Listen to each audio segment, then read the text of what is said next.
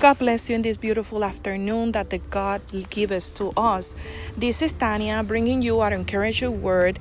And it says in Romans today, Romans 8 28, and it says, And we know that in all things God works for the good of those who love him, who have been called according to his purpose. Amen. Amen for that beautiful word that the Lord gave us. And it says that Job remained faithful and grateful to God even after losing his many possessions and all of his children's. We know the story of Job.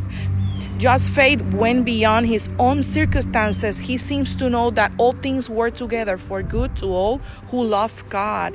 Maybe right now in this moment, maybe you are in trouble in situations of losing your home, losing losing your job. I don't know, many different things that you can have in right now, losing something or lose a family. But let me tell you that God is in control of your life. God is in control of your family.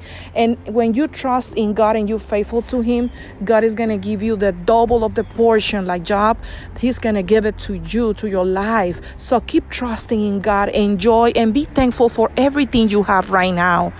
And pray for those that they don't have anything. Maybe it's people outside that they don't have anything, that they, they are worse because sometimes we we think that we don't have anything. But when we hear other testimonies when we hear other situations with other people we understand that we are good that we are fine.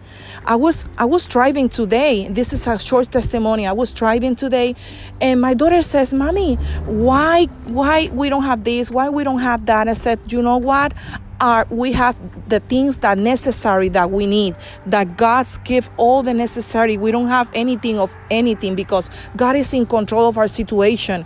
God give us the necessity that we need right now. And when we get out from the place we saw a, a woman with with um, her beautiful daughter very little daughter and she was outside in the street asking for money. So we need to see what's going on outside first and be thankful for what we have because God is in control of everything. We have to be grateful for what we have. This is my encouraged word for today. Just believe in God and worship Him and be thankful for what you have. God bless you in this day.